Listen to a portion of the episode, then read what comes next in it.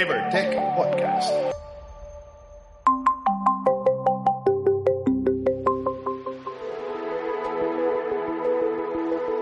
Bienvenidos a la tecnología de lo posible. Bienvenidos a EverTech. Hola, muy buenos días a todos. Bienvenidos. A nombre de Evertech y de todos mis colegas aquí presentes, quiero darles las más sinceras bienvenidas, agradecerles mucho por su tiempo y atención. Espero también sinceramente que ustedes y todos sus familiares y sus seres queridos estén bien de salud y lidiando con las vicisitudes de esta pandemia de la, de la mejor manera. Yo creería que la mayoría de ustedes conoce de cierta forma Evertech, pero permítanme hacer una breve introducción de 30 segundos para quienes no lo conozcan. Evertech es una fintech 100% enfocada en América Latina tenemos una trayectoria de más de 30 años y somos una compañía líder en la oferta de servicios de tecnología financiera, de procesamiento de pagos y de digitalización de transacciones en general. Tenemos oficinas en 11 países en América Latina y a través de esas oficinas y de nuestros poco más de 2.300 colaboradores tenemos el enorme honor y placer de servir a decenas de miles de clientes en 26 países en la región sean esos clientes comercios, instituciones financieras, procesadores, adquirentes, gobiernos y corporaciones en general.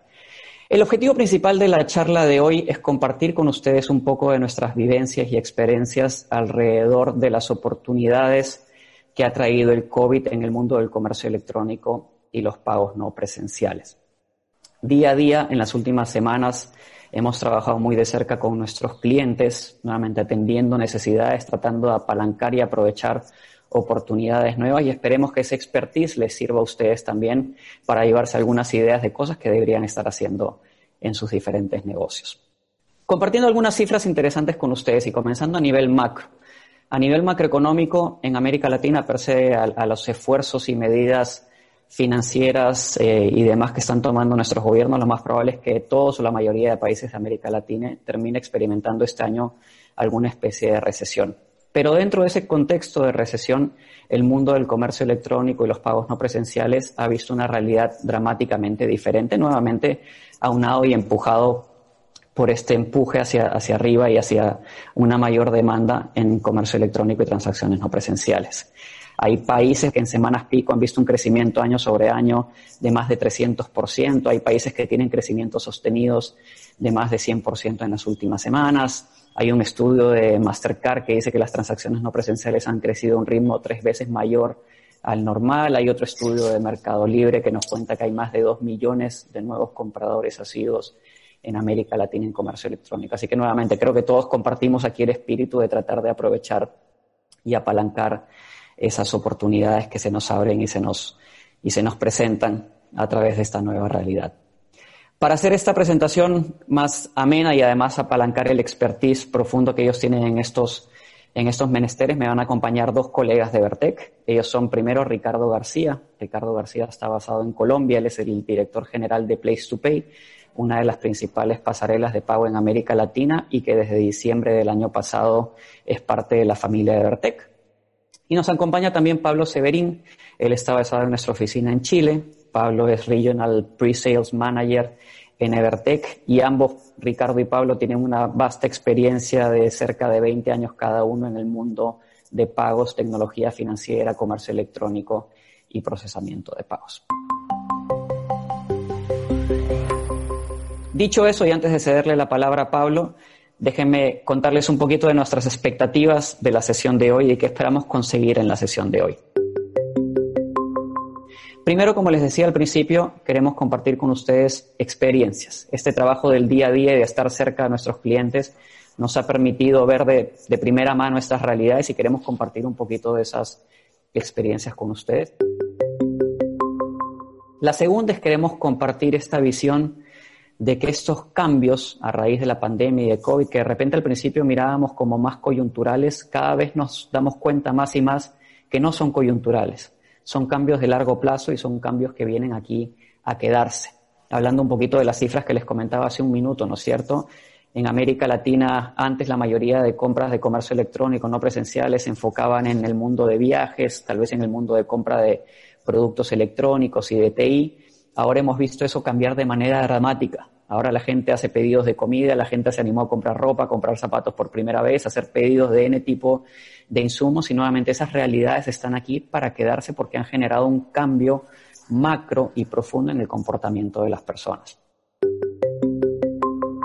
Y el tercero, y tal vez el más importante, es queremos a través de esta charla que cada uno de ustedes, sean ustedes un comercio, un banco, una institución financiera, una fintech, un adquirente, un procesador, una agencia de gobierno, sean quienes sean, queremos que se lleven una inquietud de pensar cada uno de ustedes en qué estamos haciendo qué tenemos que hacer diferente para adaptarnos a esta nueva realidad.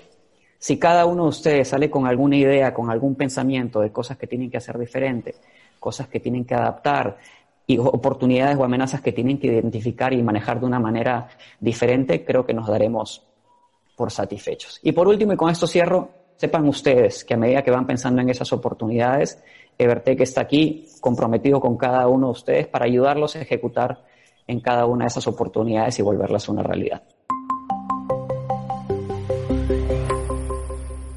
Bueno, muy buenos días a todos. De más está decir como bien decía Guillermo, eh, el impacto que ha tenido el coronavirus en, en, el mundo, en las personas y por supuesto también en las compañías. Y de alguna forma lo que ha hecho esta pandemia es enfrentarnos a aquellas decisiones que tomamos o dejamos de tomar previo a la pandemia.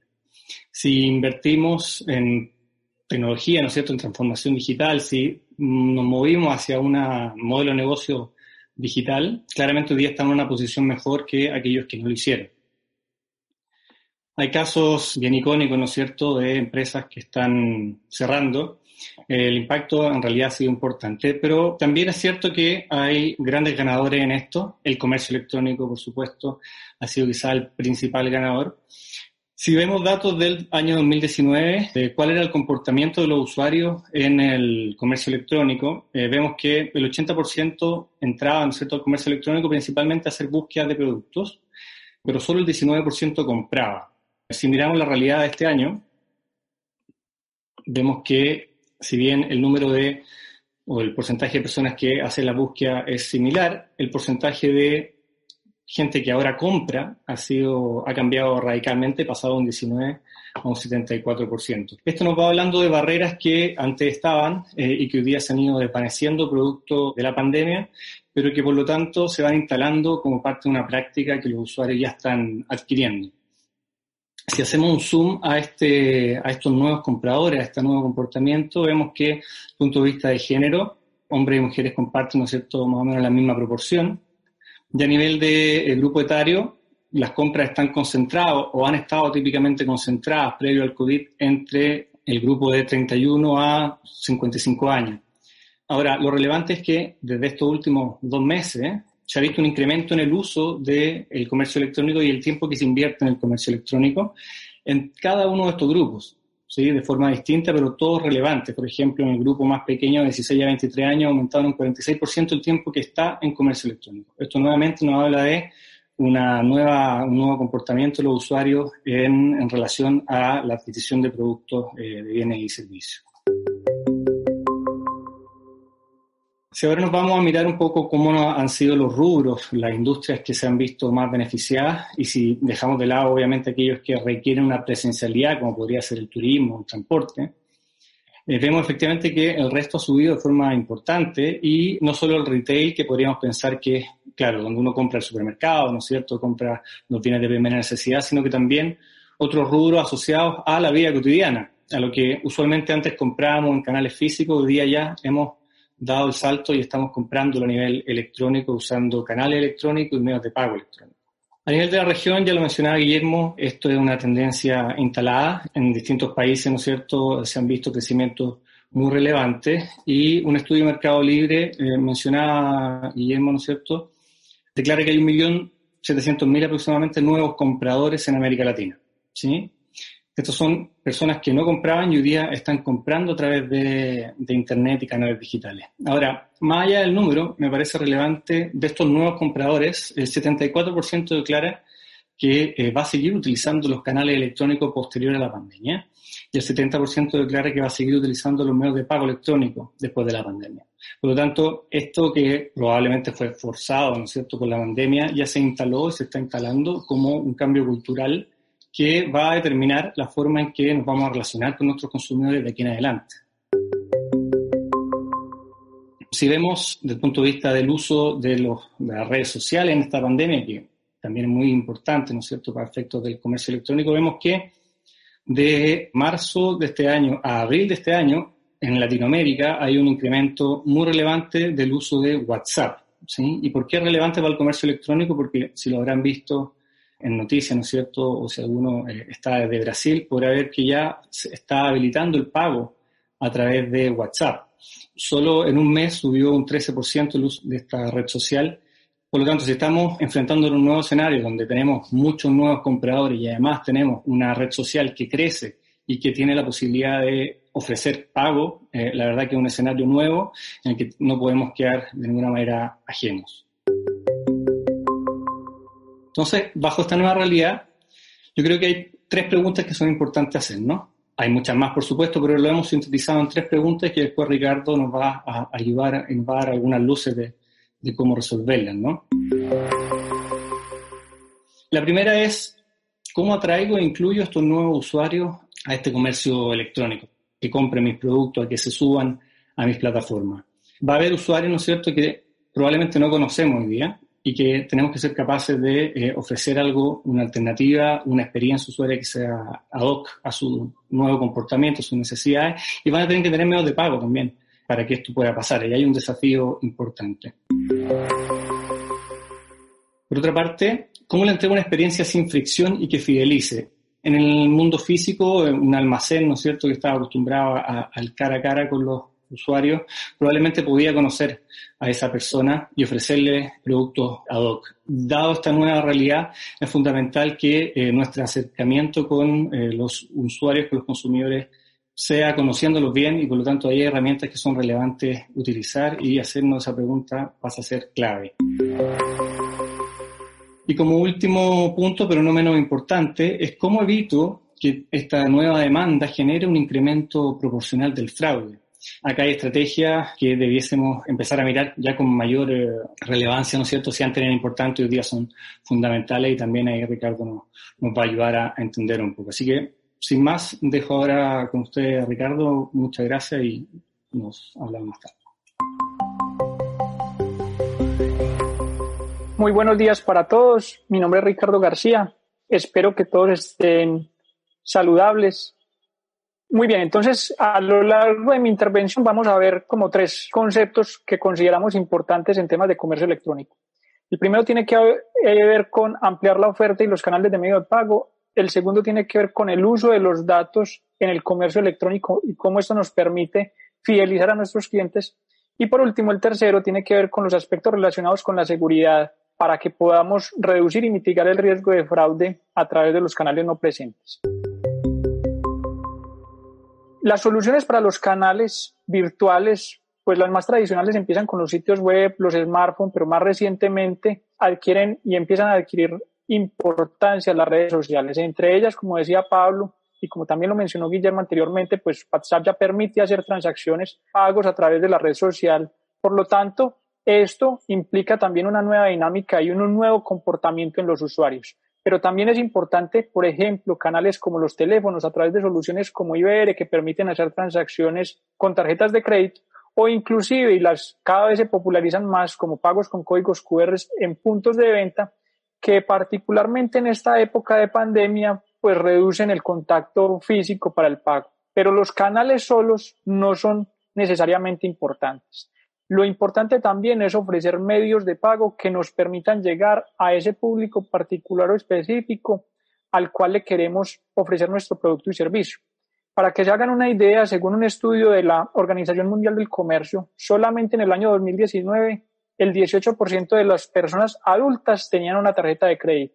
Y si nosotros vemos históricamente y pues y nosotros con los datos que tenemos lo podemos hacer, vemos que por allá en el año 2012 aproximadamente el 85% de las transacciones se realizaban con tarjeta de crédito.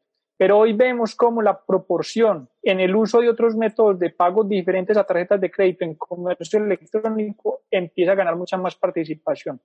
Y hoy está llegando, por ejemplo, a que la tarjeta de crédito sea el 45% de las transacciones totales que se procesan. ¿Por qué? Porque cada vez hay más métodos de pago y más medios de pago que permiten acceder a personas no bancarizadas, que bien sea por su posición geográfica o socioeconómica, que no acceden a un crédito, también realizar transacciones en comercio electrónico y empiezan a, entrar en relevancia, por ejemplo, en el mundo de los millennials, que ahorita Pablo nos mostraba cómo es la población más grande de comercio electrónico que hay actualmente comprando, uso de las billeteras virtuales, por ejemplo, pero también las tarjetas privadas, que muchas veces son el primer paso que dan las personas para bancarizarse, y también las tarjetas regalo. Y sin descuidar hoy el efectivo, que yo creo que cada vez va a tener pues menos uso, eh, producto pues de los efectos eh, de la pandemia. Entonces, lo importante es que nosotros logremos ofrecer no solamente canales que atiendan a las necesidades de nuestro público, sino también los métodos de pago que permitan acceder a esas personas a esos servicios o productos que estamos ofreciendo a través de Internet. Entonces, esa interrelación es sumamente importante para lo que se viene. Ahora, ofreciendo canales en esta nueva realidad, pues básicamente podemos hablar de varios casos de éxito que nosotros hemos empezado a, experimentar y acompañar a partir de abril. El primero de ellos es las tarjetas regalos para la población vulnerable. Claramente hay una gran cantidad de población que producto de la pandemia quedó desempleada o vio reducidos sus ingresos. Por lo tanto, rápidamente pues pudimos empezar a entender de qué forma podíamos colaborar con esta situación y una de las soluciones que encontramos fue empezar a solicitarle donaciones a las personas para que a través de esa donación, esa donación se convirtiera en una tarjeta de regalo que eventualmente se la podíamos entregar a una persona.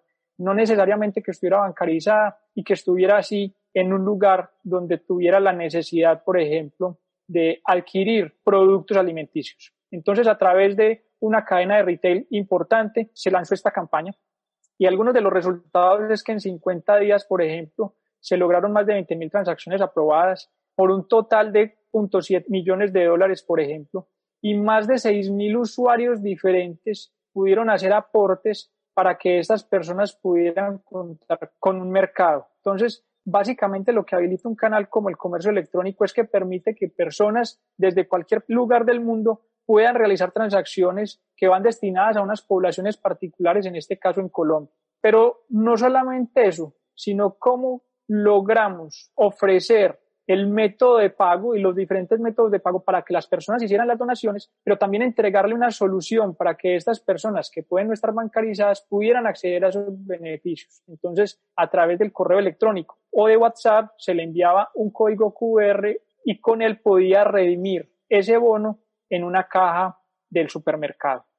Pero también, por ejemplo, una de las industrias más golpeadas en estos días pues es la industria del cine. Y uno de nuestros clientes, una gran compañía de cine, pues básicamente encontró la oportunidad en el streaming para empezar a ofrecer sus productos y sus servicios, en este caso su contenido de películas a través de streaming. Entonces, pasamos eh, del mundo físico, un negocio que es históricamente muy del mundo físico y lo tradujo en el mundo no presente a través del streaming. Pero no solamente eso, y es que como lo decía uno de los grandes directivos de esta compañía, el negocio del cine muchas veces es el negocio de vender crispetas, de vender popcorn, porque es el negocio en el que realmente se obtienen los márgenes relevantes. Y entonces esta compañía no solamente ofreció su contenido en streaming, sino que también a través de entregas a domicilio empezó a ofrecer todos los productos de la charcutería y así entregar las crispetas y los demás productos de la charcutería. Pero también, por ejemplo, las universidades están facilitando los procesos de pago de matrícula a sus estudiantes a través de links de pagos que se envían por correo electrónico o por WhatsApp y con funcionalidades como pagos mixtos, en la que una matrícula de una universidad que puede tener un valor alto se puede pagar con diferentes métodos de pago, bien sea tarjetas de crédito, débito a cuenta de ahorro o inclusive efectivo en una misma sesión, de tal forma que las personas que no tienen el cupo completo en una tarjeta de crédito para pagar una matrícula puedan inclusive pagarlo a través de los canales no presentes.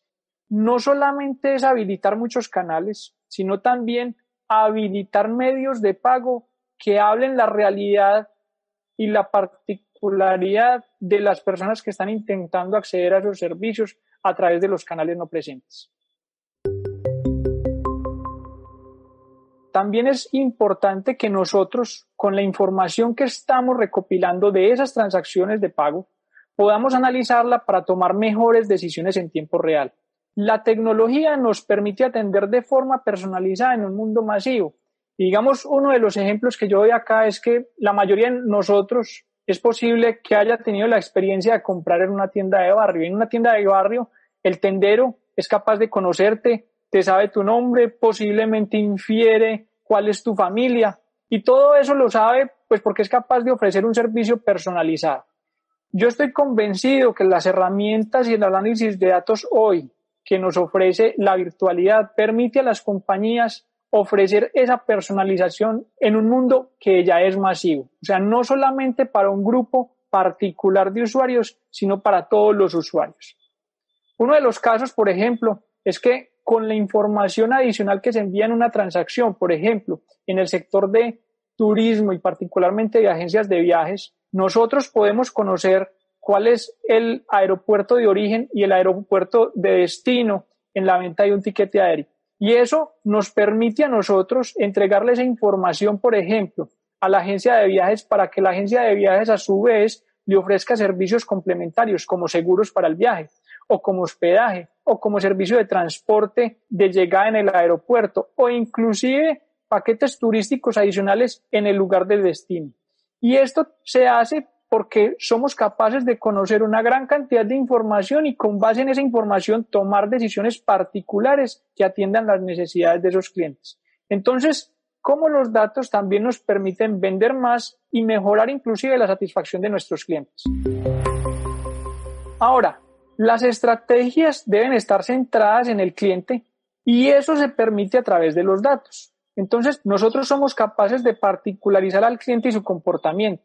Hay una metodología que es comúnmente conocida en el mundo que se llama RFM o recencia, frecuencia y monetario. Básicamente lo que uno busca es establecer cada cuánto me están comprando mis clientes, cuánto es el monto de compra de mis clientes y cuándo fue la última vez que me compró. Y con eso uno logra, digamos, empezar a parametrizar a sus grupos de clientes y esto lo hace alguno de nuestros comercios en el que dice, mire, yo tengo casi el 50% de mis clientes son bronce, otro tanto son plata, otro tanto son oro y bueno, aquí sí hay una minoría.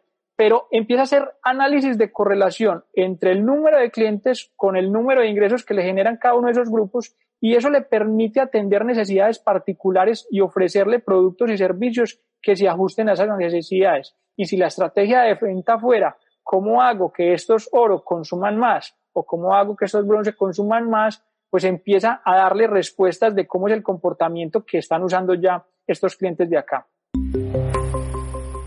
Nosotros podemos tener una visión holística del cliente para fidelizarlo. Entonces, por ejemplo, que Sebastián Londoño, ¿cuáles son los días de la semana en los que más compra? ¿A qué horas compra? Qué tipos de productos consume, si utiliza o dentro de sus compras frecuentemente hace viajes o no, en qué ciudad está ubicado, con qué métodos de pago suele usar y todo eso porque somos capaces de particularizar a Sebastián.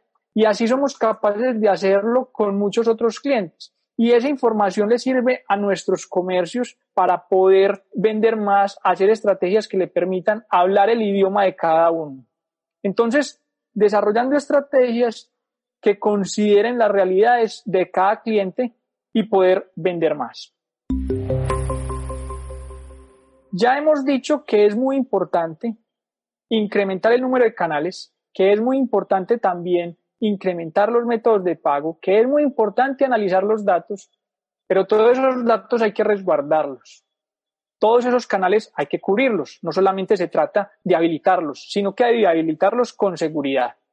Entonces, por eso es muy importante tener esquemas que nos permitan controlar y gestionar los riesgos de los canales que pongamos a disposición, y no solamente de los canales, de los métodos de pago y de la información que los usuarios nos están brindando, porque esa información hay que resguardarla. Las herramientas actualmente permiten hoy unos sistemas modulares que se adaptan a las necesidades de cada uno de los clientes. Las herramientas tecnológicas también hoy nos permiten, por ejemplo, calcular en tiempo real más de 125 variables. Y cuando digo en tiempo real es en cuestión de 400 milisegundos. Y esas 125 variables están desde cuál ha sido la frecuencia de compra con esa tarjeta de crédito o con esa cédula o con esa dirección IP o con ese documento de identidad o desde ese mismo dispositivo y cómo buscamos información en nuestras bases de datos e inclusive somos capaces de conectarnos a fuentes de datos externas que nos permitan enriquecer la información que ya tenemos transaccional para poder tomar mejores decisiones. Pero no solamente se trata de evaluar y conocer las transacciones, también es muy importante que nosotros conozcamos y entendamos a las personas que están pretendiendo hacer esas transacciones. Y por eso contamos y en el mercado se ofrecen sistemas de autenticación biométrica para reducir el riesgo de suplantación. Entonces, ¿cómo a través del uso de huellas, del uso de, de la cara o del registro facial, podemos garantizar que la autenticidad de un usuario es realmente quien dice ser? Y adicional a eso, también hay herramientas que nos permiten, por ejemplo, protocolos de autenticación en tiempo real de transacciones y de usuarios para después poder autorizar esas transacciones. Y todo esto, como les digo, lo que busca es que seamos capaces con los datos que tenemos de reducir y mitigar el riesgo de fraude en cada uno de los diferentes canales y para cada uno de los diferentes servicios y métodos de pago que disponemos. Es muy importante que nosotros logremos tener la capacidad de analizar las diferentes variables de las transacciones, pero no solamente eso, sino también conocer a los usuarios y cómo combinar esa información para que podamos entregar mejores herramientas que les permitan a nuestros clientes tomar mejores decisiones frente a cuáles transacciones deberían o no aceptar. Analizando esa información adicional, podemos tomar mejores decisiones. Entonces, por ejemplo, una reciente implementación producto también de la pandemia es que implementamos en un municipio certificados digitales para mejorar la seguridad y la fiscalización de los pagos. Los certificados digitales permiten, por ejemplo, a este municipio poder garantizar que quien está intentando hacer una declaración de un impuesto que es autodeclarable sea el representante legal o el revisor fiscal de esa sociedad. Y con eso garantizamos mejores procesos de gestión y control dentro de la entidad gubernamental y también mejor fiscalización. Para que se hagan una idea, por ejemplo, más de 4.200 transacciones se fueron aprobadas en menos de 30 días por un valor de 3.8 millones de dólares y más de 2.700 usuarios diferentes accedieron a esta herramienta para hacer la declaración de impuestos. Y similar a lo que veíamos ahorita, cuando uno ve la gráfica desde dónde están haciendo esas declaraciones, pues vemos que se están haciendo desde muchos lugares de Colombia, del mundo, donde se puede tener acceso a estas herramientas que ya son no presentes. Por ejemplo, también en el sector asegurador, uno de nuestros clientes somos capaces de ir a analizar en la información del pago de una transacción la placa. Y con la placa del vehículo, por ejemplo, somos capaces de empezar a entender quién es el propietario del vehículo, ir a consultar, por ejemplo, cuáles infracciones de tránsito históricamente ha tenido ese vehículo. Y esa información le permite a nuestro cliente adicional, pues mejorar o reducir el valor de la prima con base en la información que se está obteniendo de diferentes fuentes para garantizar que efectivamente quien está adquiriendo ese servicio pues tenga, digamos, los niveles de riesgos aceptables para la aseguradora. Y, por ejemplo, en el caso de las vending machines que cada vez son más populares a nivel mundial, principalmente en aeropuertos y en puntos de paso o venta al paso, Utilizamos billeteras electrónicas para hacer pagos con QR, que particularmente producto de la pandemia, pues cada vez queremos tener menos contacto con superficies en las cuales podamos contaminarnos. Y entonces estas han sido soluciones que no solamente le permiten a esta empresa de vending machine mejorar la seguridad de la transacción porque el usuario ya está enrolado previamente al pago, sino también ofrecer soluciones de pago sin contacto que garanticen que las personas puedan sentirse más cómodas haciendo pagos a través de estos productos. Los datos no solamente nos permiten, como les decía ahorita, ofrecer estrategias de venta en línea que vayan particularizadas para cada uno de nuestros clientes, sino también la cuantificación del riesgo y establecer unos mecanismos para mitigarlos. Está claro que el mundo post-COVID será distinto al que conocíamos, esta nueva normalidad que se habla, ¿no es cierto? Sabemos que va a ser distinta a la que teníamos antes. Desde el punto de vista del comercio electrónico hay un cambio cultural importante y no nos podemos quitar de esa realidad. Por lo tanto, ya no nos podemos preguntar si vamos o no a invertir en transformación digital, si vamos o no a invertir en digitalización de nuestros canales.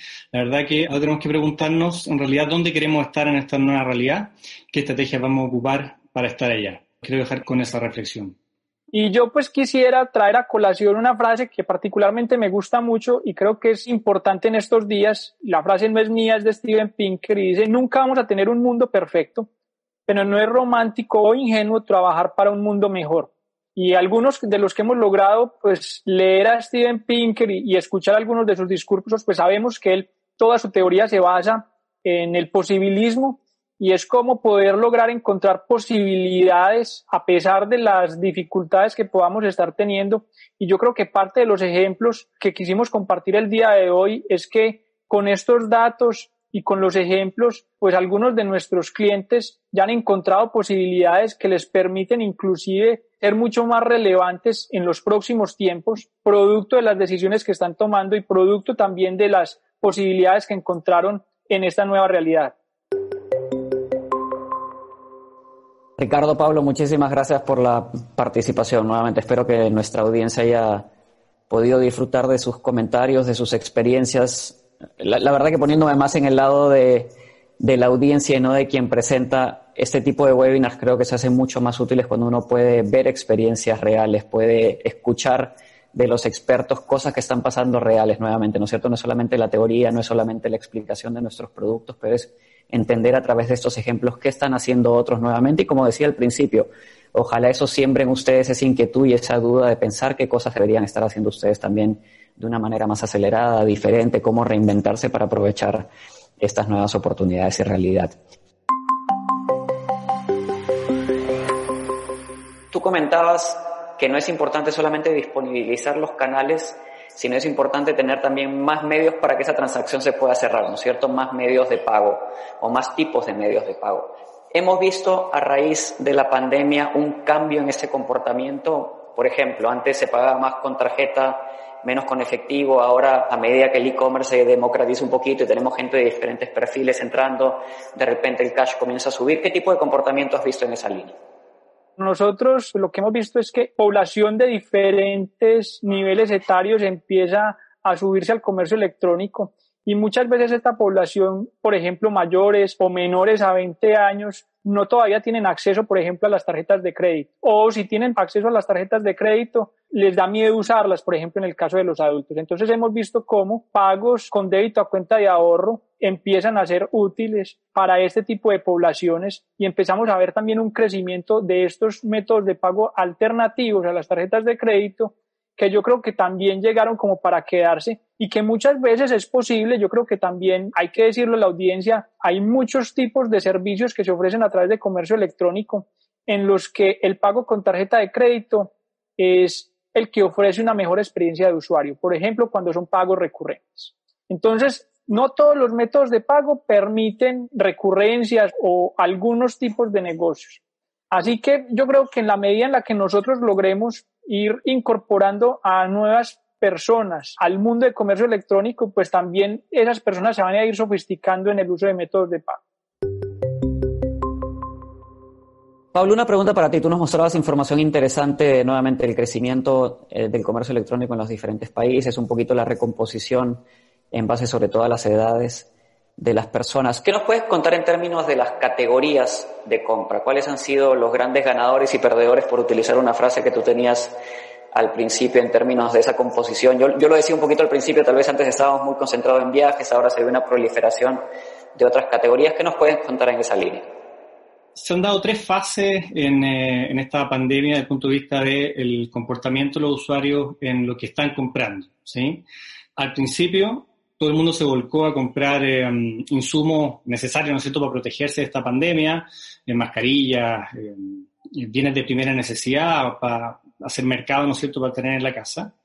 Pero a poco a poco nos fuimos dando cuenta todos, ¿no es cierto?, que esto venía quizás para más largo y empezamos a acceder a compras que tenían que ver con cosas de la casa, ¿sí? Hacer mercados más importantes, ya no comprar solo lo justo y lo necesario, sino empezar a comprar como si fuéramos al supermercado o si fuéramos a la tienda. Y finalmente Una tercera etapa que ya se vio desde ya un mes aproximadamente en distintos países eh, de Latinoamérica es que estamos viendo la compra de bienes que son ya no de primera necesidad, son de nuestro día a día.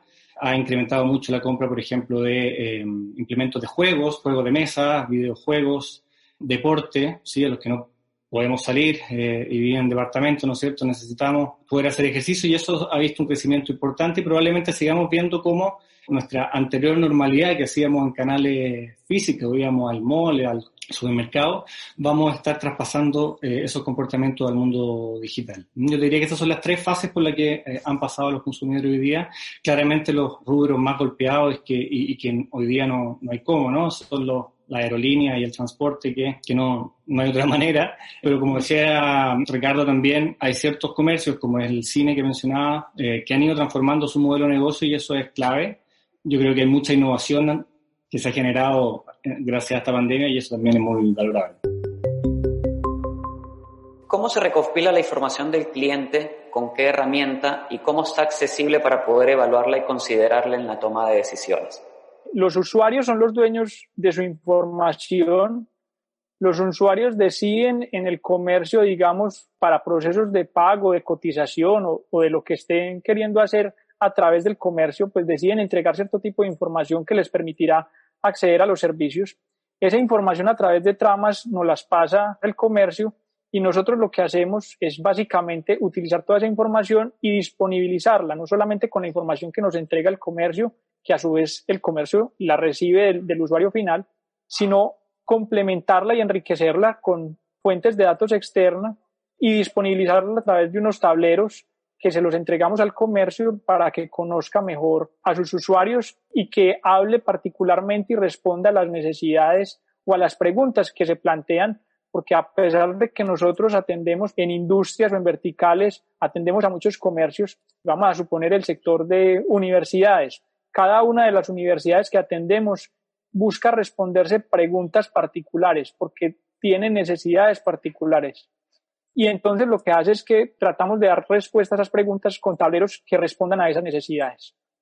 Son tableros que además, pues para bien decir, están en línea con información en tiempo real y que son responsive. Eso quiere decir pues que la información que se muestra a través de los servicios se adapta al tamaño de la pantalla de la cual el usuario está accediendo. Hay otra de las cosas que es importante, por ejemplo, cuando ahorita les hablaba de de encontrar posibilidades. Uno de nuestros clientes era una empresa que prestaba servicios de salud en casa y pues básicamente si uno se sentía indispuesto pues podía llamar a esta empresa y llegaba un, un médico y lo atendía uno en casa. Esta empresa también encontrando posibilidades, lo que se da cuenta es que hoy hay una gran necesidad de las personas y se consideren que pueden estar comprometidas su salud producto del COVID, pues lo que está haciendo ahora es ofreciendo las pruebas de COVID a domicilio. Entonces, pues también eh, aprovechó su capacidad de contar con médicos y especialistas que visitan en casa para también ofrecer un producto que hoy es vigente y que puede ser importante en las necesidades que estamos teniendo. Hay una pregunta por aquí que nos pide abandonar un poquito sobre el pago a través de WhatsApp. Si quieres, yo cuento un poquito de lo que se anunció esta semana y Ricardo y Pablo, si después ustedes quieren complementar con gusto. Esta semana WhatsApp anunció en Brasil el lanzamiento de la funcionalidad de poder pagar a través de la aplicación. Ellos venían probando esto en, el mercado de India principalmente desde hace algunos meses y el primer lanzamiento, por lo menos que yo conozca de manera formal y masiva, se hizo en Brasil esta semana. Ellos están trabajando de la mano con tres bancos o instituciones financieras, están trabajando con un procesador adquirente trabajando con las marcas también, por supuesto, con Visa, Mastercard y demás, aprovechando servicios de tokenización y otros. Y lo que están permitiendo es que a través de WhatsApp, de la misma forma más o menos en la cual uno mandaría un mensaje, uno pueda iniciar una instrucción de pago o de transferir dinero persona a persona. Nuevamente, esto es muy fresco. Esto se inició esta semana en el mercado de Brasil, como contaba, y esperamos todos los que vivimos en este mundo, ¿no es cierto?, que se sigan ampliando y abriendo estas oportunidades en Colombia, en Perú, en México, en Argentina, en los demás países en los cuales nosotros estamos, porque, como bien decían Ricardo y Pablo a través de la presentación, el darle a los clientes mayores vehículos, canales y también formas de pagar nos ayuda a llegar a una población más amplia. Ricardo, no sé si quieres agregar algo en esa línea. Eh, básicamente lo que permite esta funcionalidad en WhatsApp es mejorar significativamente la experiencia de usuario. O sea que bienvenido el tema.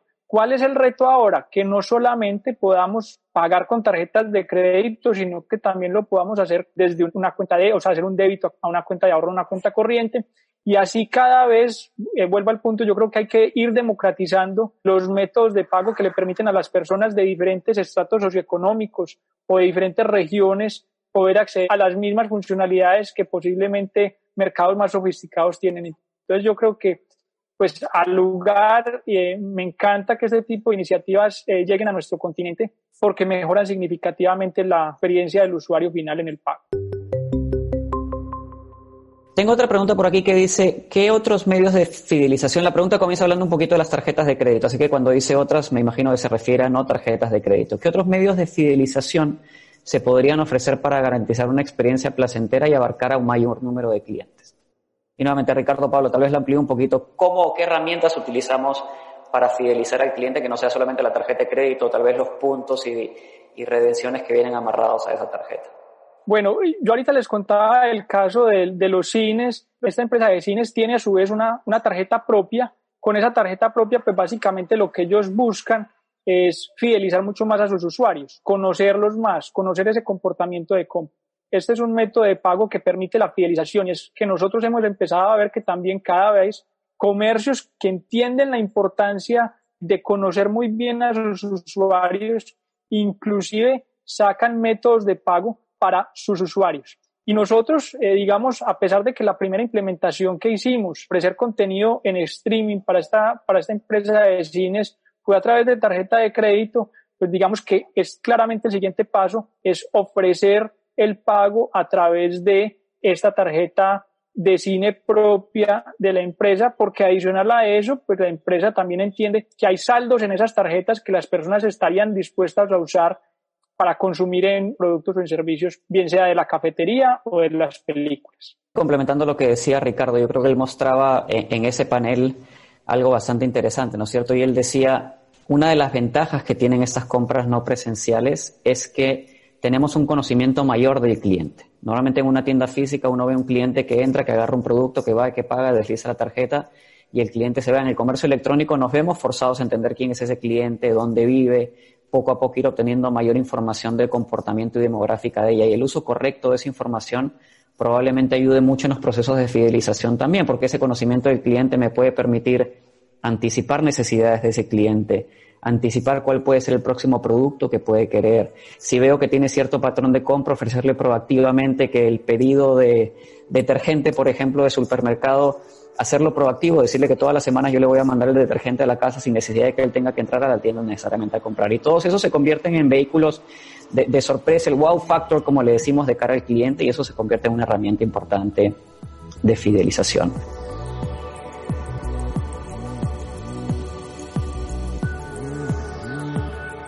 Quería aprovechar, Ricardo, Pablo, si tienen algún mensaje de cierre antes de despedirnos. No, muchas gracias a todos por la participación. Cuenten con nosotros y con las soluciones que disponemos para sus futuros proyectos. De mi parte también agradecer simplemente el espacio y estamos disponibles para conversar acerca de estas oportunidades que se abren. Gracias.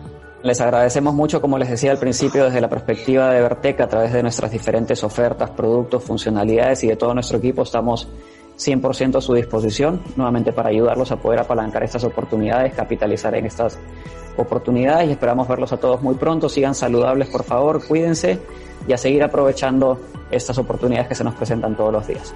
Muchas gracias a todos. Feliz día.